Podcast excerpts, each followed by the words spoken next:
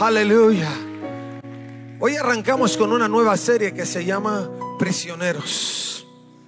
Eh, y siempre que hablamos de prisioneros, pues nunca tenemos como que una connotación así muy positiva al respecto. Pero yo creo que después de todas estas semanas siguientes que vamos a compartir dentro de esta particular, de esta serie, muchos cambiaremos de idea Muchos cambiaremos de perspectiva al respecto de lo que todo esto implica dentro del marco de honra y de servicio y de entrega al Señor Jesucristo.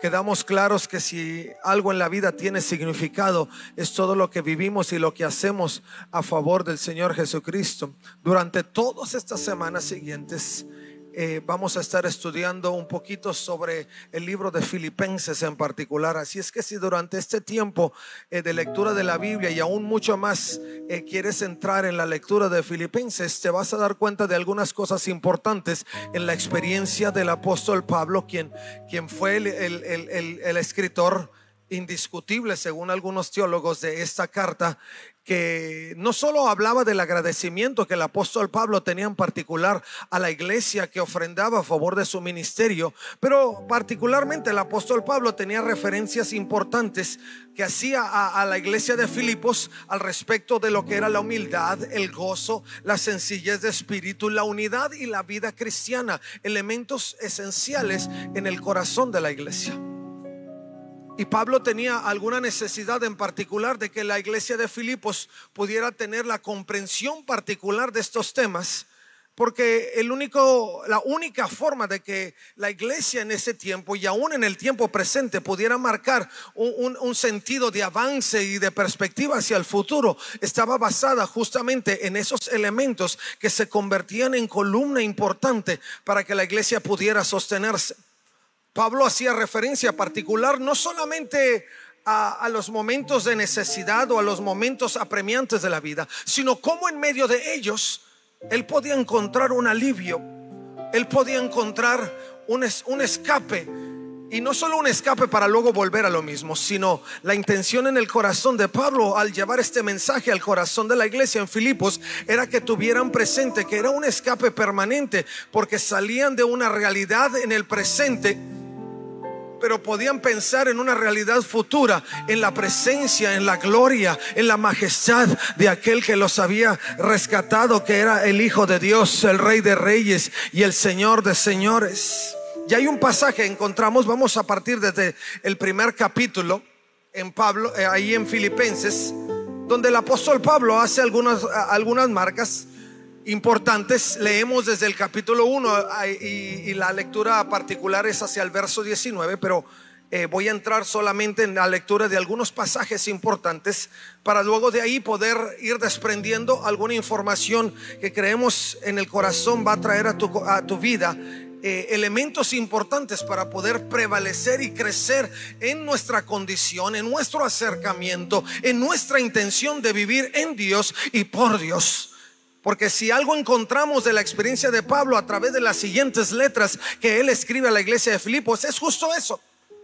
Hablaba de elementos que él mismo vivía en carne propia y que le ayudaban aún en los momentos que él se encontraba, que eran momentos apremiantes, cuando Pablo escribe a, la iglesia de Filipos, lo hace justamente en un periodo de encarcelamiento, de aprisionamiento, donde lo único que Pablo físicamente podía ver eran cuatro paredes, eh, quizá, quizá algunos barrotes, aunque en el tiempo de Pablo las, las cárceles no eran eh, con barrotes, sino eran prácticamente pozos, eran cisternas, donde la intención de ser eh, aprisionados no solamente era restringirlos de, de, la libertad física, pero aún restringirlos de la libertad mental y espiritual. Y cuando los metían a la cisterna era justamente con la intención de que emocionalmente estuvieran abatidos, de que espiritualmente eh, avanzaran en la vida sin esperanza, que fue, fue la misma condición en que Jesús estuvo previo a, su recorrido hacia, hacia el Calvario. Cuando él tuvo que esperar los momentos en que fue llevado al Calvario, a Jesús lo pusieron justamente en esas mismas condiciones. Entonces Pablo Pablo particularmente, y lo vamos a ver en las siguientes semanas, encontraba que aún a pesar de, la esclavitud física en la que se encontraba, Él determinaba en sí mismo que no era una esclavitud que alguien hubiera impuesto sobre él, sino él determinaba en sí mismo que era una esclavitud a la que él se había sujetado por amor a Jesucristo. Ahora eso es totalmente diferente, porque hay quienes entregan la vida por que entendemos que, vale la pena, porque entendemos que es mejor que cualquier otra cosa, y, y, el que nosotros vayamos y reservemos nuestra vida o nos sujetemos a un estilo o condición de vida por el bien de la causa del reino de Jesucristo, es totalmente diferente a que tú te veas esclavizado por, por cosas ajenas, por circunstancias o situaciones que terminan consumiendo tu vida. Y Pablo lo refería en ese sentido. Y dice la escritura, partiendo del verso 1 del capítulo 1, dice, saludos de Pablo y de Timoteo, esclavos de Cristo Jesús. Yo, Pablo, escribo esta carta a todo el pueblo santo de Dios en Filipos que pertenece a Jesús, incluidos los líderes de la iglesia y los diáconos. Que Dios nuestro Padre y el Señor Jesucristo les den gracia y paz cada vez que pienso en ustedes, le doy gracias a mi Dios. Siempre que oro, pido que todos ustedes, con alegría, porque han colaborado conmigo en dar a conocer las buenas noticias acerca de Cristo, desde el momento que lo escucharon por primera vez hasta ahora. Hay un poco más y voy a hablar algunos pasajes hacia adelante. Pero Pablo hablando en esta primera parte en el libro de Filipenses se enfoca hacia dos puntos claros. Y quiero que eso lo puedan llevar ustedes en su corazón. Primero, la presentación oficial de Pablo no era Pablo el siervo del Dios Altísimo, eh, sino que Pablo a sí mismo en un, en un paso de humildad se presentaba, saludaba a los hermanos de la iglesia de Filipo y decía, Pablo y Timoteo, esclavos del Señor Jesucristo. En ese primer punto, particularmente hablando de la esclavitud, encontramos elementos importantes en la condición de Pablo. Primero, su actitud frente a las circunstancias que él estaba observando. Ahora, usted sabe que la actitud es una, un elemento importante cuando hacemos frente a todas las situaciones. ¿Por qué? Porque la actitud de la, de la vida de todo ser humano es la que le permite tomar decisiones importantes en base a las convicciones. Pablo presentaba su vida en una actitud de humildad, haciendo énfasis en que él por sí mismo, por voluntad propia, por experiencia, por convicción, estaba siendo rendido a, los, a la voluntad de Cristo. Y creo que si algo podemos aprender de esta experiencia, mi hermano, es justamente a que podamos tener la actitud correcta para poder enfrentar las cosas que, que de pronto como seres humanos tenemos que enfrentar. El ser esclavos, como bien el apóstol Pablo lo presentaba, se presentaba a sí mismo y presentaba a Timoteo, era intentando que la actitud fuera, fuera, rendida en ese sentido. Y lo que si algo habría de sobresalir en ese momento era su humillación delante del Señor. ¿Qué hacemos cuando los momentos de la vida premian? ¿Qué hacemos cuando la situación en la que estamos empieza a enfrentarnos con, cosas que, que, no quisiéramos vivir? ¿Qué es lo que sucede cuando, cuál es nuestra actitud frente a las circunstancias que enfrentamos?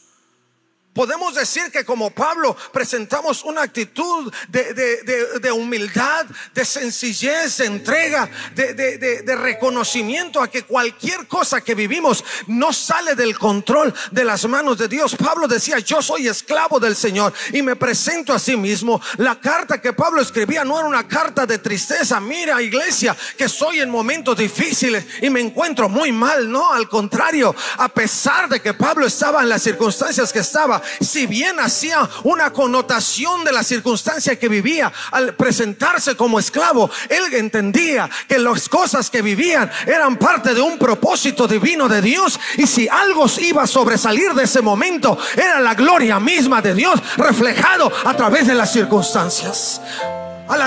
Porque así es como Dios actúa. Pero la actitud del creyente es lo que va a dar paso a que pueda reflejarse la gloria de Dios enfrentamos con una actitud de derrota las circunstancias o enfrentamos las circunstancias que estamos viviendo, así sean negativas o muy negativas, con esa actitud de humildad delante del Señor. Pablo lo hacía. Su sentido de esclavitud, como lo dije hace un momento atrás, no era porque las circunstancias lo tenían esclavizado, era porque él mismo se había sujetado a la voluntad del Padre. Y si la voluntad del Padre era que en esos momentos particulares de la vida Él estuviera viviendo las prisiones por la causa del Evangelio de Jesucristo, Pablo lo asimilaba, Pablo a sí mismo se presentaba y su actitud era la correcta para que la esclavitud a la que la gente se refiriera no fuera una esclavitud de circunstancias, sino una esclavitud de voluntad, de, de actitud hacia los principios y hacia las cosas que Dios tenía para Él. Nosotros estamos en esa condición en cantidad de ocasiones, pero ¿cuáles han sido nuestros pasos? ¿Cuáles han sido nuestras actitudes frente a ello? Ahora, no me malinterpreten, mi hermano, no estoy hablando particularmente de pensamiento positivo. Algunos dicen piensa positivo No, no, yo no te estoy hablando de pensamientos positivos, porque a fin de cuentas tú puedes pensar lo muy positivo que quieras, pero la circunstancia no se te va a acabar tan pronto. Y los pensamientos positivos sí. Porque cuando uno en lo particular como ser humano quiere presentar, eh, pensar positivamente, estamos sujetos a nuestras emociones. Y nuestras emociones, dice el, el proverbista, el corazón del hombre es traicionero. El corazón del hombre nos es engañador. Y cuando pensamos positivamente en base a nuestra propia capacidad humana, rápido terminamos con los pensamientos positivos. Lo que Pablo presenta es mi capacidad de rendirme en totalidad y decir, Señor, yo no tengo, yo no, frente al Señor, decir, yo no tengo respuestas, yo no sé por qué sucede, yo no sé qué está sucediendo, yo no sé por qué estoy viviendo el problema, no sé qué hice, si ahora o en el pasado, para tener que vivir estas cosas, pero lo que sí sé, Señor, es que si es por la causa de tu reino, si es porque yo he decidido caminar en la realidad de una fe profunda en ti, entonces estoy en paz, estoy tranquilo, me sujeto a lo que tú estás presentando para mi vida y sigo avanzando en ello. Y eso es lo que yo proyecto hacia aquellos que me rodean para que tengan en claro que si por algo yo soy esclavo, es por la gracia, es por la voluntad del Padre y es por la misericordia que yo quiero seguir. Así es que mi hermano, si tú vives circunstancias por la causa del, del reino, no, te sientas agobiado, ni te sientas que no vale la pena. Y eso pasa seguido. Eso pasa hasta a las personas más positivas. Somos confrontados con una realidad humana. Pero las decisiones de nuestra vida siguen prevaleciendo en base al fundamento que es, que es seguro. Si lo hacemos pensando, insisto, en que nosotros humanamente lo vamos a poder sacar adelante, pronto te vas a decepcionar. Porque el hombre no tiene las condiciones para hacer frente a las dificultades en su propia capacidad. Pero si lo hacemos en la conciencia de que el Señor es el Señor de nuestra vida, entonces podemos soportar lo que sea. Podemos vivir lo que sea. Porque a fin de cuentas todas las cosas van a obrar para el bien de aquellos que aman al Señor. A Él es la gloria para siempre. El segundo aspecto importante, y lo vemos en lo que el apóstol refleja en, este, el inicio de este pasaje. Tiene que ver con la santidad y con el sentido de pertenencia al Señor. ¿Cuánto te sientes del Señor? Pablo hacía una descripción de lo que lo que él presentaba en la siguiente carta era para aquellos que habían sido puestos en exclusividad, en santidad para el Señor. Y no solo eso, pero además hacía una remarcación o un énfasis en ello diciendo aquellos que pertenecen a Jesús. Pablo viene a hacer un énfasis particular en la primero que, él presenta en base a la esclavitud. Porque cuando él habla de pertenecer al Señor implica que no tenemos otras opciones. Pablo marcaba un principio importante donde no había más opciones. Él decía, perteneces a Jesús, has aceptado a Jesús, ah, vives con Jesús, estás con Jesús. La intención de seguir avanzando en los conceptos de la vida es permanecer en ese radio de exclusividad como, como perteneciente a Jesús. Incluso Pablo hace una remarcación, a una acentuación al respecto y todavía enfoca hacia los líderes de la iglesia y los diáconos. Y dice, los que son líderes y diáconos también a ellos les pertenece.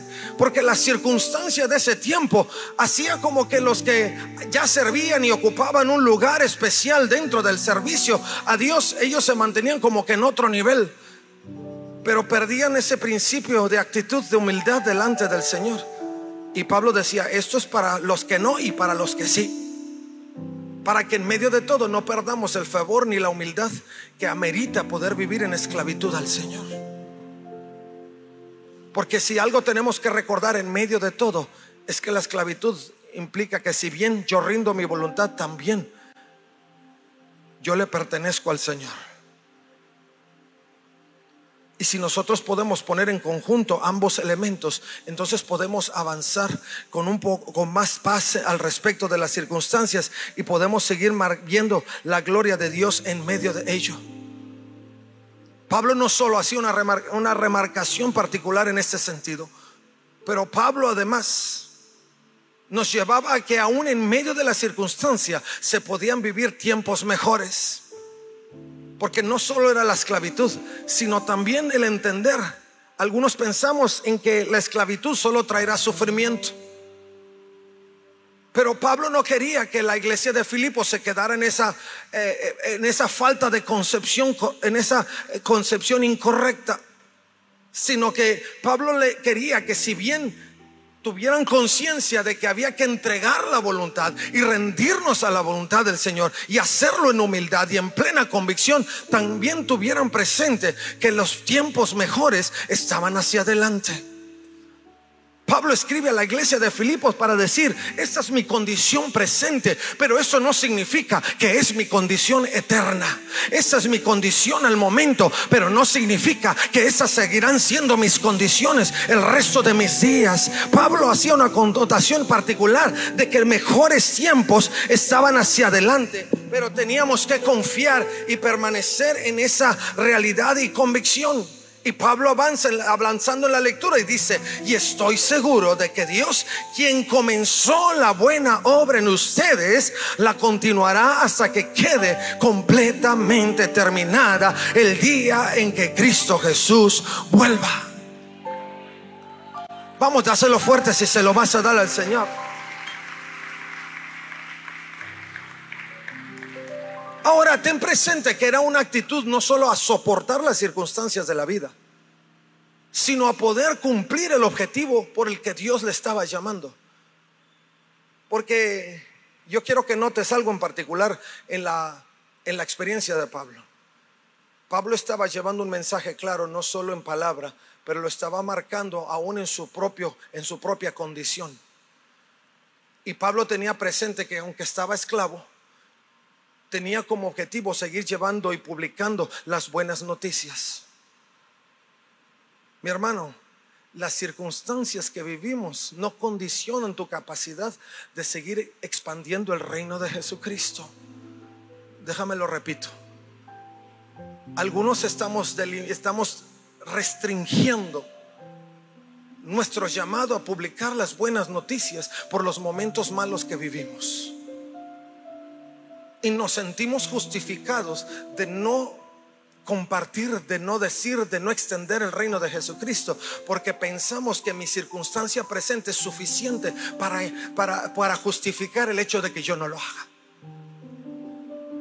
Y Pablo decía, no, tú puedes vivir lo que estás viviendo pero en el momento en que tú perteneces a Jesucristo, tienes una labor, tienes un particular a cumplir, que es extender, que es publicar las buenas noticias. Y a pesar de las circunstancias que tú estés viviendo, sigues teniendo el deseo y el, deber en tu vida de decirle al mundo que Jesucristo es el Señor, que las condiciones presentes no delimitan la fuerza de Dios ni la capacidad de Dios para perdonar y para hacer lo que Él puede hacer a través de Jesucristo sino que a pesar de ello, aquel que empezó la buena obra en tu vida, Él será fiel para completarla. A pesar de que tus prisiones sean grandes, a pesar de que tus circunstancias sean imposibles, a pesar de que haya gente que vaya en contra tuya y no ayude para seguir avanzando de ello, a pesar de ello, aquel que empezó la buena obra en tu vida, Él será fiel para completarla. Vamos, si se lo vas a dar al Señor, dáselo fuerte.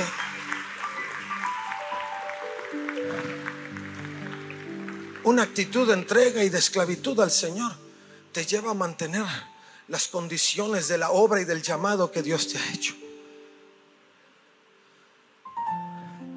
Imagínense si Pablo hubiera pensado, estoy aquí, aquí en este pozo, aquí en esta cárcel, viejo, ya no ve, ya no veía, casi ciego. Imagínense si hubiera dicho aquí mejor, ya no más hasta que me muera. Esa carta no se hubiera escrito. Ese mensaje no lo hubiera recibido la iglesia de Filipos ni nosotros.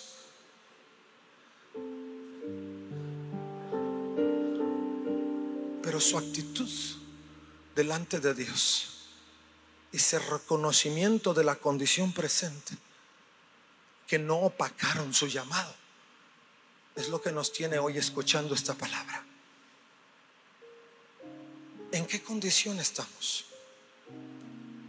¿Seguimos creyendo que las circunstancias son más grandes que nosotros?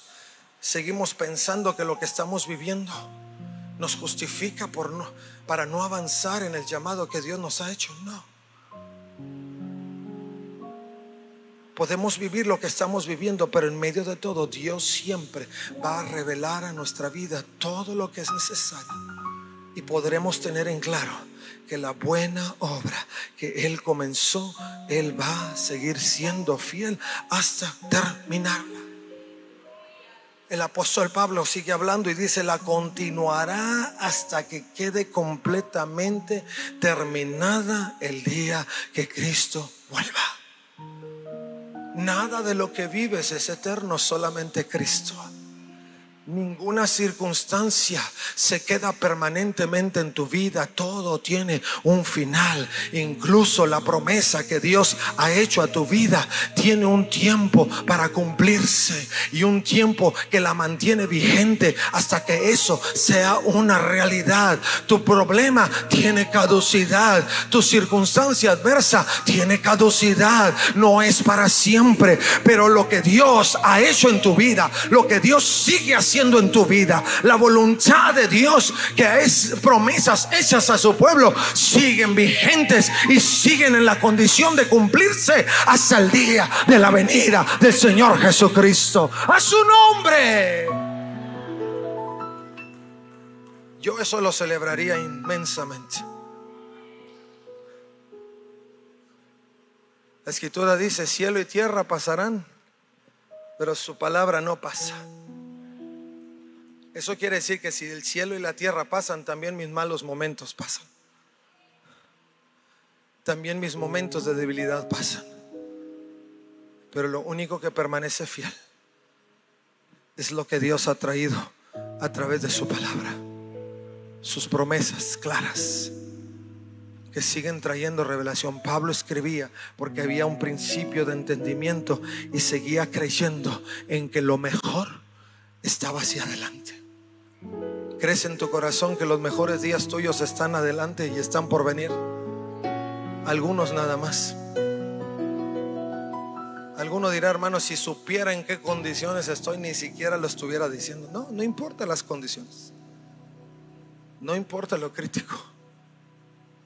Yo sí sé que Dios es más grande que eso. Y yo por eso te pregunto, ¿crees que tus mejores momentos están hacia adelante? Créelo con todo tu corazón. Créelo con todo tu corazón. Pablo hablaba de las prisiones. Y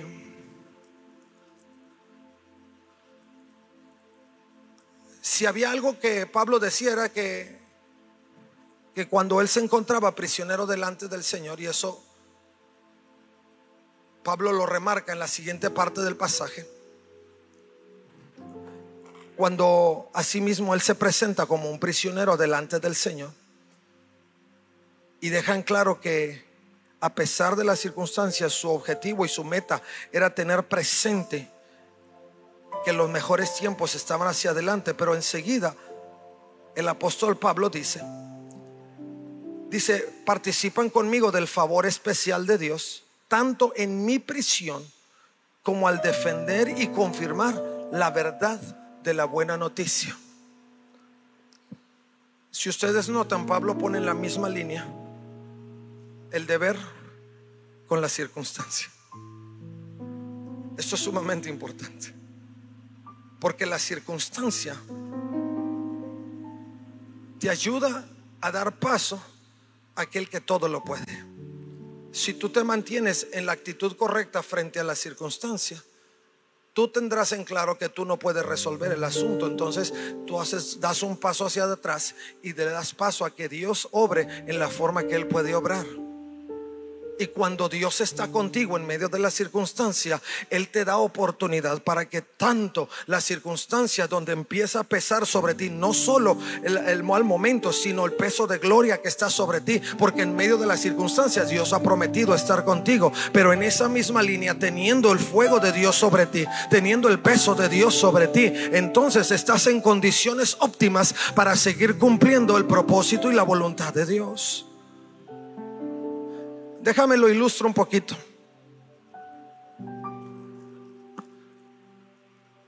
Cuando Pablo hablaba de sus prisiones, decía, podemos compartir los momentos, sí de servicio, pero también en, sí, de, sí en mis prisiones, pero también en el servicio. Y esto se daba porque Pablo tenía en claro que cuando él estaba aprisionado, si lo llevaba a las condiciones en las que él se encontraba, ya yo se lo dije hace un momento en donde lo ponían. Pero además tenían por costumbre en ese tiempo poner cadenas sobre ellos. Y en todo momento, si bien se movían o si bien eh, trataban de cambiar de posición, sentían el jalón de la cadena. Y si había algo que, que a Pablo le recordaba la condición en la que estaba, porque a lo mejor Pablo yo quiero pensar eso, aunque la escritura no lo dice en particular, pero en base a la experiencia y al contexto de todo, puedo pensar que Pablo de pronto se, perdía en su amor, en su condición de búsqueda, en lo que estaba escribiendo dentro de la cárcel. Y, y se le olvidaba que estaba en esa condición de esclavitud. Y de pronto se movía y se acordaba porque le jalaban las cadenas y le pesaban, le pesaban los, los grilletes. Pero eso Pablo lo traía como un referente importante de lo que implicaba estar como prisionero, como esclavo del Señor. Porque esto significaba que en todo tiempo Pablo sería recordado de que él se había sujetado a un peso mayor, a una condición de vida superior a él. Y las cadenas, el peso de las cadenas, el peso de los grilletes, le recordaban el peso también de Dios en su vida. La cadena no era solamente para decir, no tengo libertad, era para decir, esto pesa y a eso es a lo que yo me he esclavizado. Esto es más fuerte que yo y es lo que me sujeta y a eso es a lo que yo me he sujetado. Por eso Pablo lo ponía en la misma condición y era el peso de Dios que a él lo, lo aprisionaba así a la voluntad del Padre y por ende y en consecuencia podía cumplir el objetivo de seguir transmitiendo las buenas nuevas de gracia. Déjamelo desmenuzo un poquito más. Esto significa que algunos no estaríamos en la condición de predicar el Evangelio si Dios no nos tuviera en la sujeción de las prisiones. Usted lo sabe, yo lo sé. Algunos no nos sentimos obligados ni reflejamos lo que somos, al menos que Dios nos tenga en un momento vulnerable de la vida. Y es cuando tenemos a Dios siempre presente. Y es cuando buscamos a Dios en todo tiempo. Y es cuando de día y de noche estamos frente al altar buscando que Dios intervenga, porque las prisiones de nuestra vida pesan, pero además de que pesan, nos recuerdan que aquel que la buena obra empezó, Él es fiel hasta terminarla y que en esa condición paralela de prisiones y en esa condición paralela de transmitir el mensaje, podemos ser efectivos el hermano Rick Warren, usted conoce a Rick Warren por un libro que escribió que se llama eh, Una vida con propósito. Él decía en una conferencia que para él la vida en el servicio y, y, esclavo, y ser ser esclavo al Señor y prisionero de Jesucristo trabajaba en paralelo. Porque mientras en una, en, una vía Dios estaba bendiciendo fuertemente, en otra vía eh, había pruebas duras, difíciles, que, eh, que estaban probando su vida. Porque el hermano Rick Warren, mientras el libro se convertía en un bestseller, el más vendido y el más traducido eh, en muchos idiomas, en ese mismo tiempo, en paralelo, iba una prueba difícil donde su hijo se perdía en la adicción de las drogas. Incluso falleció.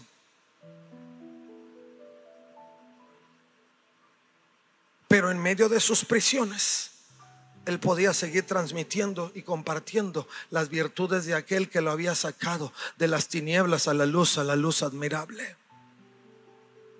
Porque la, condición en la que somos probados delante del Señor nos lleva en esas dos vías. Las prisiones de nuestra vida no siempre y más bien en el Señor jamás implican miseria, jamás implican imposibilidad, jamás implican adversidad que me impida hablar o decir, sino todo lo contrario. Del peso de las prisiones también reflejan el peso de la gloria de Dios que con mayor ahínco y con mayor conocimiento de causa me hacen publicar que Dios todo lo puede. A su nombre.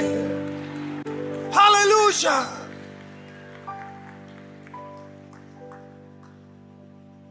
Y quiero terminar. Porque tenemos todo el mes y el mes que sigue para seguir estudiando. Pero quiero que lleves eso en tu corazón. Pablo decía, está bien que sientas estas cosas. Está bien que yo sienta estas cosas por todos ustedes, porque ocupan un lugar especial en mi corazón. Participan conmigo del favor especial de Dios, tanto en mi prisión como al defender y confirmar la verdad de la buena noticia. Dios sabe cuánto los amo y los extraño con la tierna compasión de Cristo Jesús.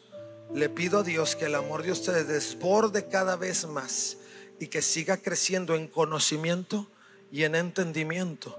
Quiero que entiendan lo que realmente importa a fin de que lleven una vida pura e intachable hasta el día en que Cristo vuelva.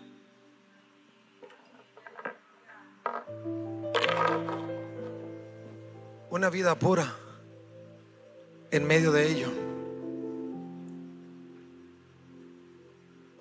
Cuando llegamos al entendimiento de nuestra, de nuestra vulnerabilidad ilimitante en la circunstancia. Caminar en las prisiones nos lleva a un proceso también de purificación. Y Pablo decía, yo quiero que en medio de todo tú te des cuenta de lo que realmente importa. Y lo que realmente importa es que tú conserves una vida pura delante del Señor es que no pierdas de vista el objetivo por el que naciste y por el que fuiste llamado. En estas últimas semanas he estado leyendo el libro de Job y, creo que si, si alguien en la escritura se convierte en un referente claro de, de prisiones, es Job, porque estaba prisionero a la miseria, había perdido todo lo que tenía, era prisionero de la pérdida de su salud, porque vivía en el tiempo más miserable de salud. Había perdido a su familia, perdió dinero, perdió familia, perdió salud. Lo único que no había perdido era el alma y porque Dios no se lo permitió al enemigo. Pero en medio de todo, como si eso no fuera suficiente, se le, se le juntaron tres amiguitos. ¿Qué, qué amiguitos, no?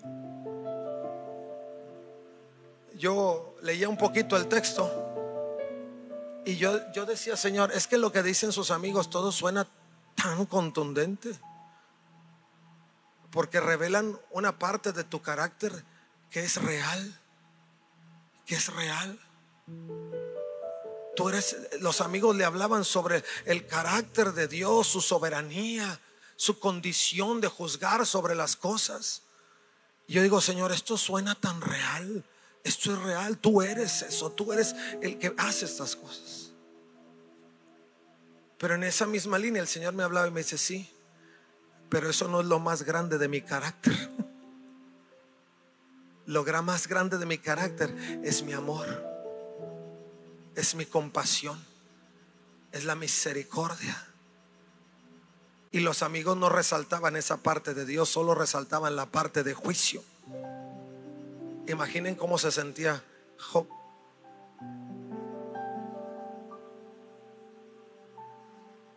Con todo, Job pudo haber perdido. Su misma esposa le dijo, ¿sabes qué? Ya levántate. Maldice al Señor y muérete. Qué esposita. Yo espero que las espositas que están aquí sean esposas del Señor, llenas del Señor. Si Job tenía las condiciones y la justificación necesaria para dar ese paso, sus circunstancias pudieran haber justificado humanamente el hecho de que Job maldijera a Dios. Pero Job no lo hizo. Job no lo hizo. Porque Job era un hombre que había aprendido a amar y a vivir humilde y sujeto a la voluntad de Dios en medio de lo que sea. Job se sostuvo y si usted sigue toda la vida de Job, se dará cuenta que por allá del verso 42, capítulo 42, perdón, hay una revelación de Dios increíble. Donde el Señor se levanta delante de Job y alguno hubiera pensado, ay, pues lo va a papachar y le va a dar su cariñito. No. El Señor habla con Job y le dice, Job, ¿dónde estabas tú cuando yo hice los cielos? Si tú te crees miserable porque te duele y porque te estás sentando sobre ceniza para que se te quite el dolor de todas tus cosas, cualquiera hubiera pensado, Señor se va a revelar y le va a dar un abrazo, un apapacho. Ay, ya, ya estoy aquí contigo, Job, tranquilo. No. El Señor puso el dedo en la llaga. Le dijo, Job, ¿dónde estabas tú?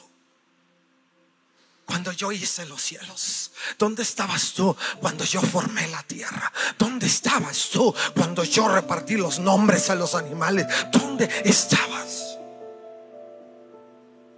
Y a un joven en medio de su momento más oscuro fue confrontado con una, una realidad más profunda de Dios. Para que Job no perdiera la pureza de su espíritu tenía que ser pasado por todo el fuego de las circunstancias para que lo que prevaleciera en él fuera lo que realmente era importante. Y era su condición delante de Dios. Pablo lo expuso a la iglesia de Filipos y le dijo, tú estás viviendo lo que estás viviendo, pero enfócate de que lo que estás viviendo no te haga perder lo que realmente es importante. Y no dejes de mirar hacia la pureza de tu vida. Porque la pureza de tu vida no está en el bienestar físico que muchos pensamos debe estar. La pureza de nuestra vida está en la actitud que nos tiene prisioneros y esclavos del Rey de Reyes y del Señor de Señores. Iglesia, yo te quiero invitar. Durante todo este mes vamos a estar estudiando las condiciones. Pero en esta primera parte el Señor nos llama a que podamos tener la actitud correcta para seguir avanzando en aquello que realmente es importante. Tú sabes en tu corazón que lo único que realmente es importante es guardar una vida de santidad. Lo único que realmente es importante es no alejar nuestro corazón del corazón de Dios. Lo único que realmente es importante es cumplir la misión por la que Dios nos trajo a esta tierra. Lo único que realmente es importante es no olvidar que nuestro destino no es a los fines de esta tierra, sino a los confines del universo y del cielo, donde habita la grandeza del Altísimo y donde permaneceremos por los siglos de los siglos. Lo único que realmente es importante es poder guardar nuestra vida para el momento en que estemos en presencia del Creador y junto con los ángeles podamos alabar y exaltar su gloria y permanecer delante de ti, de Él, por la eternidad. A su nombre. ¿Por qué no te pones de pie?